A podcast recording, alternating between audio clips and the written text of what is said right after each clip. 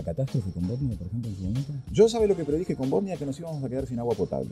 Mire lo que está pasando hoy en Santa Lucía.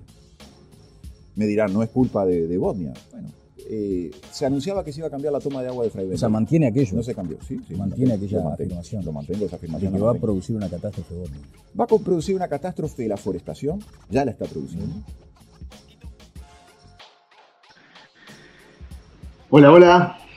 Bien, seguimos acá luego de, escuchar a Hugo Rubio en su columna de todos los, los primeros lunes de cada mes. Ahora vamos a continuar este programa. Quería continuar con este video de una persona, de un ser muy especial, que tuve el gusto y el agrado de, conocer y compartir tarea que este Enrique Diana, ya fallecido él, y que fue muy importante para que, eh, por ejemplo, los niños en las escuelas no fueran obligados acá en nuestro país, en Uruguay, a usar eh, el gozal de tela en épocas eh, de emergencia sanitaria.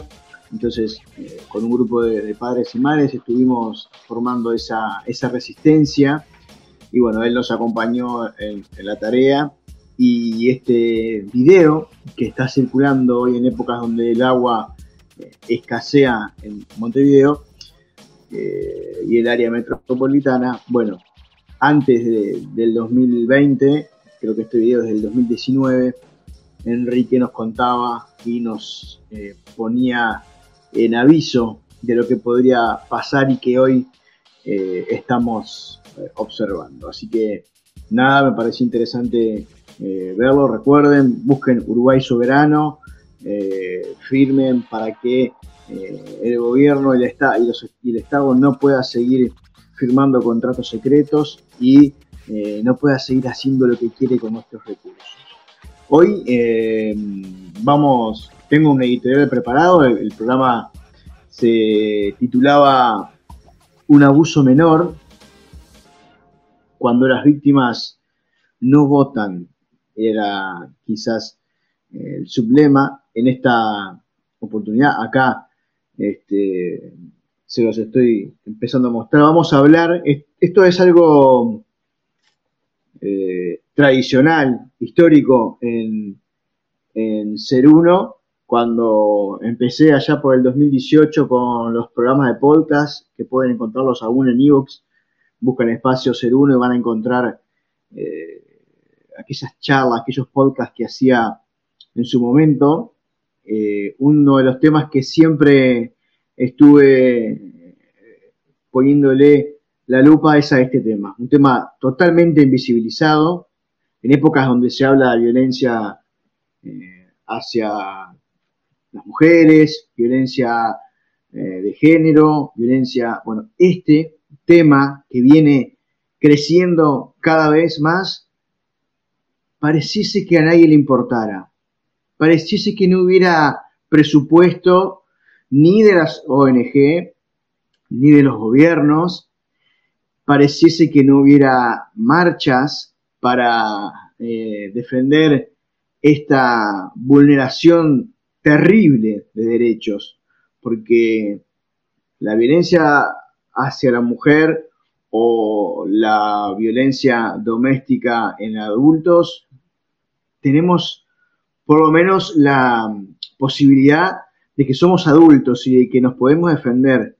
La violencia hacia la infancia y hacia la adolescencia, en muchos casos, por no decir en la mayoría, ellos no tienen cómo defenderse, no pueden defenderse, y si no lo hacemos nosotros, los adultos, los responsables, ¿quién si no? Entonces, eh, una explicación es esta, ¿no?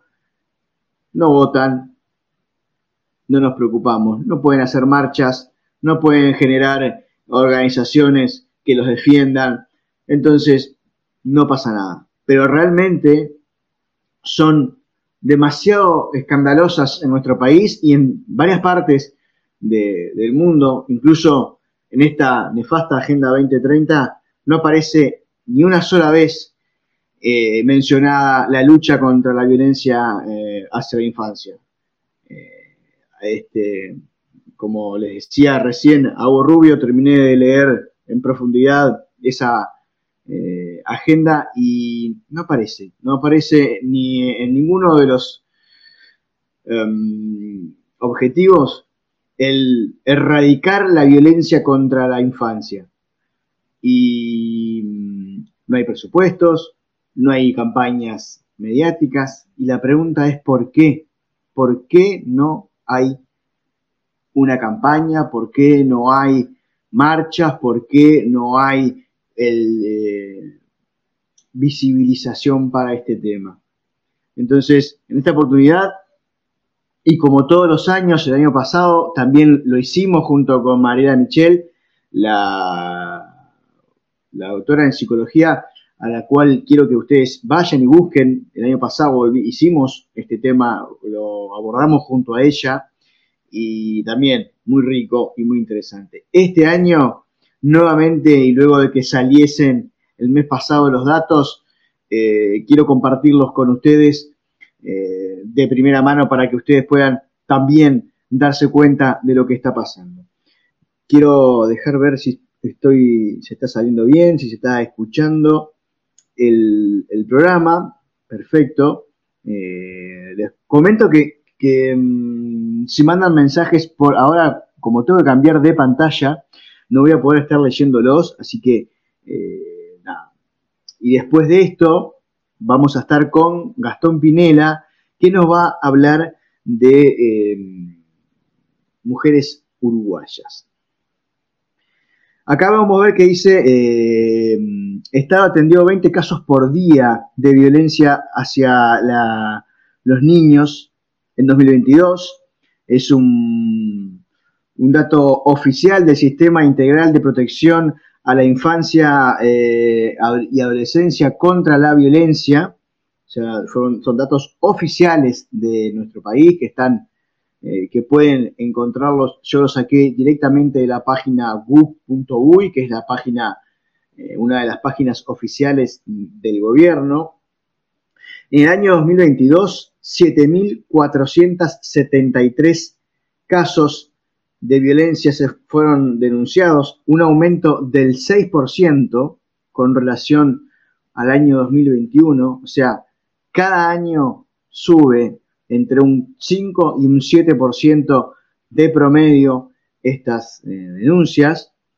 Eh, y eh, la, excusa o el argumento que se nos dice es que, bueno, se ha mejorado la captación de estas denuncias y eso hace que se eleve los casos. Cosa que después, para otras violencias, para otras denuncias, no se toma el mismo momento.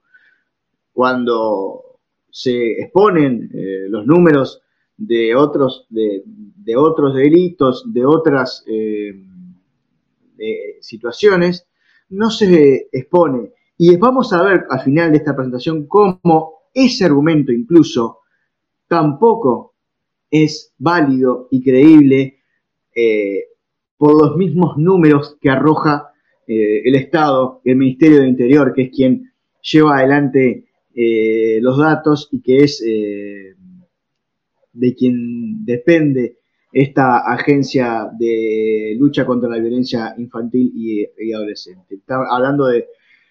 estamos hablando de 20 casos por día de denuncias de violencia hacia eh, los niños. Eh, el 92% de los casos los agresores eh, eran familiares directos o convivientes con las víctimas. O sea, en esto de que muchas veces tememos de que y nos, y nos horrorizamos a muchas veces y sobredimensionamos que hay con quién dejo, dejo a mi hijo, el peligro de bueno, lamentamos decir, y esto es algo que nos atañe a todos, que el mayor peligro eh, lo están viviendo en las propias casas los niños en este momento. Son los propios cercanos, familiares o convivientes la amenaza más grande y más importante que tienen los niños hoy en día, con el agravante que un niño no se puede escapar de su casa, que un niño no puede a veces llamar y hacer la denuncia, si no hay un adulto que lo hace, o si no eh, llega a situaciones críticas y difíciles, o si no hay una percepción por parte de un médico o por parte de la escuela, eh, cuando se llega en muchos casos a detectar el abuso y la violencia para con ellos, ya pasaron muchos días, mucho tiempo y no, no son ellos quienes pueden liberarse de esa situación, a diferencia de, quien, de los adultos, tanto hombres como mujeres que eh, reciben eh, este abuso o maltrato, tienen incluso un grado mayor de independencia y de posibilidad de em, solucionar el problema por sus propios medios. En este caso, no solo que el 92% de de las denuncias son hacia personas convivientes, sino que el resto que puede estar pasando no tiene a veces la forma eh, y los medios como para salir de, de esa situación porque pasa dentro de la casa y no pueden escaparse. Y este dato es tremendo, tremendo, tremendo. En los últimos 10 años aumentó un 500% estos números. Y acá donde nos dicen, no, bueno, este, lo que pasa es que mejoró mucho la capacidad de recepción de las denuncias. Excelente. Vamos a, por ahora, a darlo como válido, de todas maneras no quiere decir, no quiere decir esto que el problema no exista. Al contrario, el problema existe y cada vez más nos muestra que los números son mucho más elevados de lo que eh, creemos. Porque si uno aumenta la, la forma y la calidad de recepcionar esas denuncias y cada vez más aumenta, cada vez aumenta más, cada vez aumenta más, bueno, también hay que atender esa situación y no creer que está pasando por, este, un simple, bueno, no, hay, hay una mejor captación de la denuncia. No, hay que atender esta situación. Y sin embargo, no hay campañas gubernamentales, no hay eh, emergencia sanitaria, no hay preocupación, no se habla en los medios, no se escucha, no se llevan, no se llevan eh, expertos, ni mucho menos. Entonces, ¿qué está pasando? No hay dinero para esto. Hay dinero para un montón de cosas. Para esto no hay dinero. Y acá entramos un poquito a desglosar los números. El 55% de, mm, de las denuncias o de los niños abusados eh, son niñas o mujeres adolescentes. Es un dato muy interesante en esto de que muchas veces nos dicen, bueno, las mujeres son realmente víctimas y es una realidad que, como lo venimos hablando con Emma, existe y es real, pero en este caso no pareciese haber una diferencia tan grande y discriminada en, entre, entre hombres, entre niños y niñas y, adolescentes masculinos y adolescentes femeninos. Porque en realidad es un 55%, quiere decir que un 45% corresponde al otro sexo es un tema general y global. Después dice que el 53% eh, son menores de 12 años. O sea que de esos 7.474 casos, la mitad, algo así como 3.700 eh, casos, son menores de 12 años. Y volvemos a lo que, vuelvo a lo que les decía un principio. Imagínense cuántas, cuántos niños hoy en día no están pudiendo hacer la denuncia porque no tienen la independencia y la libre eh, posibilidad de, por sus propios medios, contactar, no tienen, primero que no, quizás no saben a dónde hacerlo, no saben en quién confiar, están bajo el, el mismo techo del mismo agresor. Y los que más o menos tenemos contacto con este tipo de situaciones, sabemos que incluso cuando los adultos hacen la denuncia, desde la justicia no se toma el caso como si se toma quizás otras denuncias por otro tipo de violencia. En estos casos muchas veces se hace la denuncia y se tiene que hacer varias veces para que la justicia tome cartas en el asunto. Lo digo con total propiedad y desde mis consultas y desde mi experiencia es impresionante cómo cuando se trata de la infancia, para que la justicia tome cartas en el asunto, a veces es necesario que pase algo grave. No alcanza con decir que el niño no se siente miedo, expresa temor, no quiere eh, ir con, con su progenitor o progenitora. A veces pareciese que los jueces estuvieran esperando que haya una herida, que haya una situación grave para tomar cartas en el asunto. Es, es, increíble, pero pasa.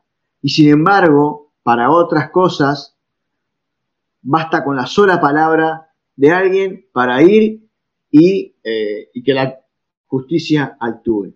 Para que veamos cómo la demagogia de muchos, ni que hablar de los políticos, total, pero de muchos grupos que promueven la lucha contra la violencia sobre las minorías, en este caso, que no son minorías, porque es un alto grado de eh, la población y sin embargo la visibilización, y voy a usar mucho esta palabra porque pareciese que fuera el mantra para muchas organizaciones, es casi nula.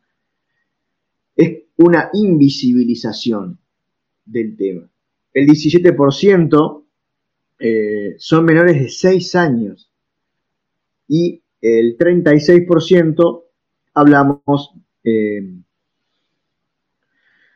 acá creo que yo me confundí, pero eh, lo vamos a, Bien, no está bien. De esos 53% que yo decía recién, el 36% es de entre 6 y 12 años. El 36% son eh, adolescentes de entre 13 y 17 años. Y el 11%, ahí en esa transición de salida de la adolescencia, que cada vez pareciese que fuese más larga la salida de la adolescencia, ¿no? un, concepto bastante moderno esto de la adolescencia, ¿no? Que, hasta no hace muchas décadas uno dejaba de ser niño y pasaba a ser adulto, también por un tema de que se vivía menos, ¿no? Pero bueno, eh, ahí registra los números oficiales, un 11% de eh, seres mayores de 12 años, como imagino que lo contemplan como adolescentes, mientras mantengan o sigan viviendo con sus padres. Como decíamos hoy, el 92% de mm, los casos eh, registrados son de convivientes, el 40% de los, eh, de, las víctimas, de los victimarios son padres y el 25% son madres. Aquí sí hay una gran diferencia y es algo eh, que como, hombres debemos, plantearnos, debemos cuestionarnos y debemos eh, concientizar los mismos padres a la hora de hablar con nuestros con nuestros pares de sexo y decir y, mostrarles eh, que no es el camino, que no es la forma, la, ni la manera de poner los límites, ni de educar a nuestros hijos violentándolos y agrediéndolos. Y em, un 14% de, de, de, padres de eh, la pareja de la madre. O sea, es bastante el rol masculino y la responsabilidad masculina ante eh, este tipo de, violencia. Sin tener en cuenta, y, es un tema que, yo también lo trato en consulta, que muchas veces eh, el, victimario es la madre o el padre y eh, por diversos motivos, por, por miedo, por negligencia, por lo que sea, el otro, la otra parte permite que eso pase. O sea, también hay una responsabilidad eh, cuando eh, de los dos lados, a pesar de que uno sea el agresor, que el otro lo permita. Pero sí es verdad, y hay que tener en cuenta que muchas veces, y principalmente las mujeres, se permite esa situación porque hay miedo y hay amenazas y hay un montón de ese tipo de situaciones. Y acá importante, en, en lo que tiene que ver con el abuso sexual, hay un 25%. Ahora vamos a ver que también esto eh, aumentó un porcentaje más. El año pasado, este año no lo pude encontrar, pero el año pasado se desglosaba entre abuso sexual y explotación sexual. Aquí yo entiendo que colocan eh, las, dos, eh, las dos situaciones, tanto el abuso como la explotación, en un solo rublo, abuso sexual, porque en realidad la explotación sexual es un abuso sexual, pero aún así el número ha crecido en esta situación. Y el 77% son eh, niñas y adolescentes, mujeres, y el, 86 el 83% eh, eh, los victimarios son familiares. Volvemos a lo mismo. 92, 83, la mayor responsabilidad de, ante esta situación son los mismos convivientes o familiares de, las víctimas.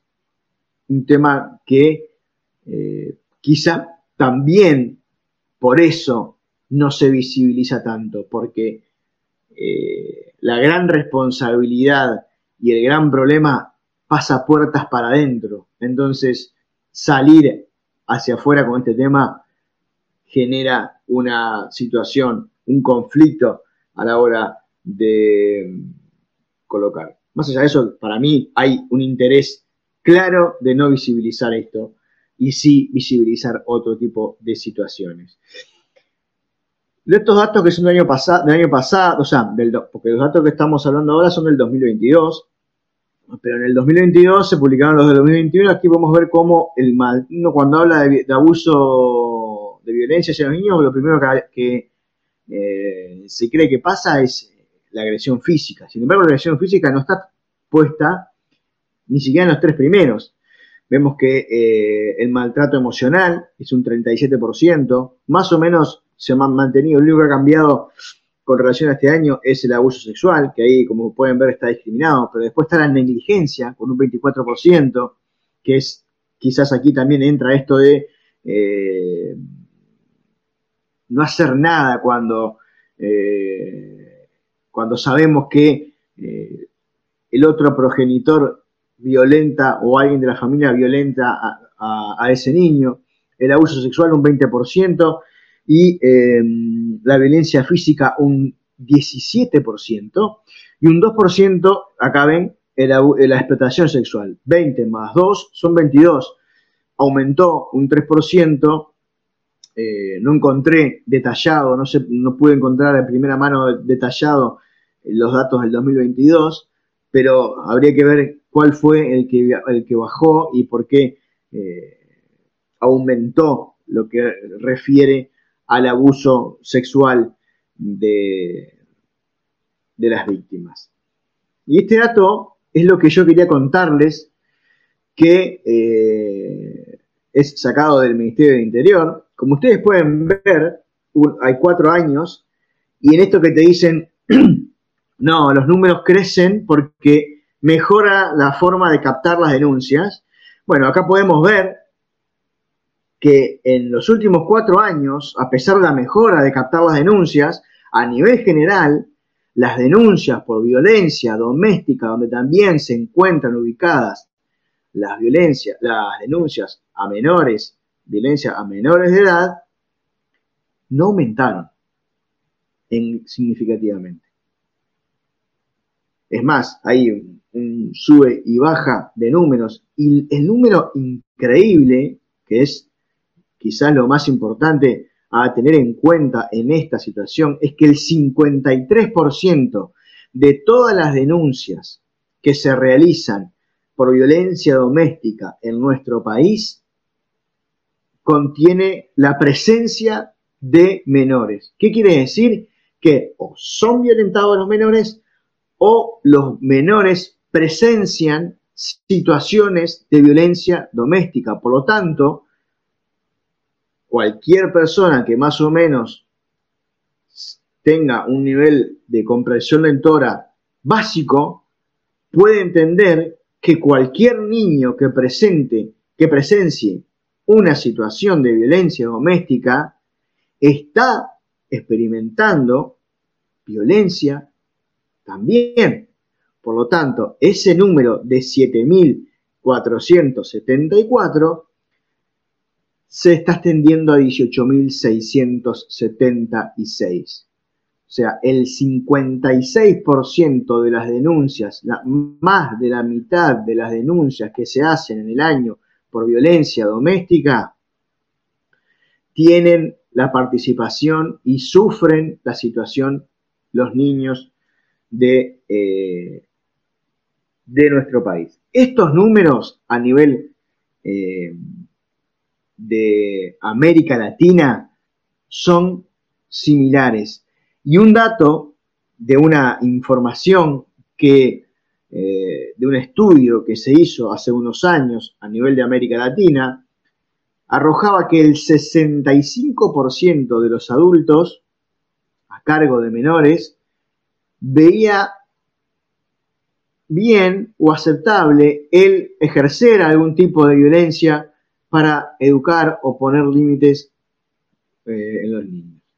O sea, es un tema importantísimo, una eh, característica que la cultura de, nuestro, de, nuestra América Latina tiene incorporada en, en sus raíces y sin embargo no hay vuelvo a repetir, y lo voy a repetir hasta el cansancio, no hay campañas para esto, no hay eh, dinero del gobierno para esto, eh, el dinero es muy testimonial, las campañas son muy testimoniales. Yo entiendo que incluso dentro de instituciones educativas hay docentes que ejercen violencia para con los, con los niños y esas no se registran no se denuncian y son situaciones en donde uno sabe, quien, es, ha trabajado en la docencia y trabaja, que pasa y seguido, que hay docentes, maestros, profesores, profesoras, que no deberían ejercer la enseñanza porque no tienen la capacidad de eh, encarar situaciones en donde eh, los niños se descompensan y su única forma de solucionar este problema es eh, bajo amenaza, bajo miedo, bajo gritos, bajo castigos. O sea, estamos realmente en una situación en donde, vuelvo para atrás, en los últimos 10 años aumentó un 500% las de los casos registrados de denuncias de violencia a los niños a las niñas y adolescentes de este país. Y no cabe la excusa de que se han mejorado la captación de estas situaciones, porque se ha mejorado al parecer en todo sentido la captación de las denuncias por violencia doméstica y no ha habido un incremento en los últimos años a nivel general no lo ha habido. Ni siquiera ha habido una disminución con todo eh, lo que se ha invertido en campañas solo para, para proteger eh, la situación de violencia de, las mujeres, que es real, que existe y que tiene que ser, y las violencias en general.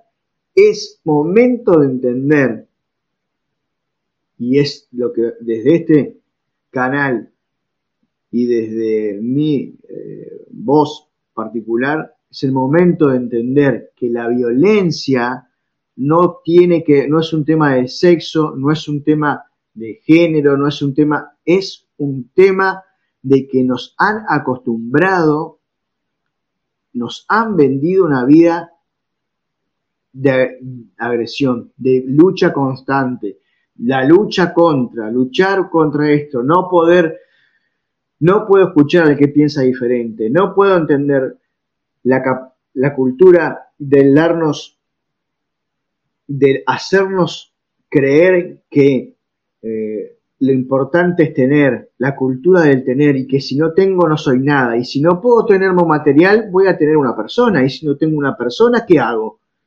Y si no puedo desarrollarme como persona inteligente emocionalmente, tengo que controlar, tengo que sentirme dueño de algo o de alguien.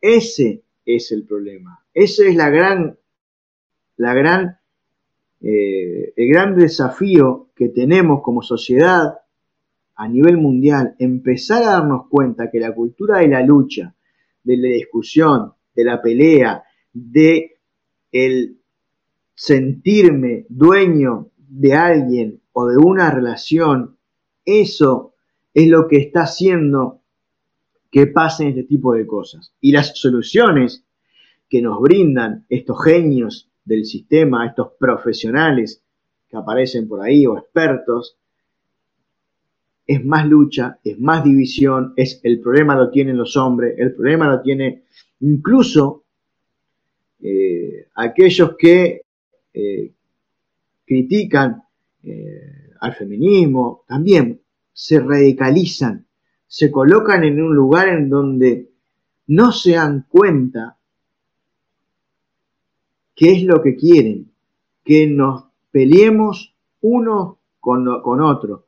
No, la culpa la tiene el machismo, no, la culpa la tiene el feminismo, no, la culpa la tiene... No, señores, hay intereses a nivel mundial que les sirve tener una sociedad deprimida, violenta, de lucha, eh, impotente, incapaz de visualizar cuáles son sus reales problemas. Y no, el problema es eh, si fulanito del partido tal eh, se robó tal cosa o no, gente, les están poniendo la discusión, nos están poniendo la discusión en otro lado démonos cuenta, se están quedando con el agua, se están quedando con la tierra, se están quedando con todos los recursos naturales, se están, eh, se están quedando con la capacidad natural de ser libres, de independientes y capaces como seres humanos de eh, crecer sin miedo, sin agresión y eh, sin tener que estar luchando o culpando a otra eh, persona o ser por mis problemas y mis eh, capacidades. La cultura de la lucha, la cultura del victimismo son lo que hoy en día nos arrojan estos números. Cada vez que ustedes escuchen violencia de género, violencia doméstica, violencia contra la mujer, recuerden que en la totalidad de las denuncias, la mitad, más de la mitad, hay niños involucrados directa o indirectamente que sufren esa violencia y ningún grupo y ningún medio de comunicación lo pone en la mesa para hablar. Voy a hacer una pausa, a dejarlos con la tanda y a la vuelta estamos recibiendo a em, Gastón, que nos va a hablar de eh, las mujeres en Uruguay. eh, históricas de Uruguay. Eh, vamos a hacer esa pausa y a la vuelta ya esperemos estar con Gastón. Disculpen, hoy no es un tema fácil, no pretendía hacerlo fácil, no pretendo que sea amoroso ni nada. Quiero en este tema hablarlo como se tiene que hablar, con los números reales, no con relatos, con los verdaderos números.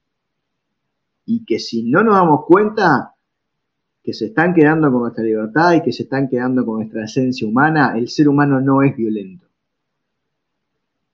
Es lo que nos han creído, querido creer y convencer de que lo somos.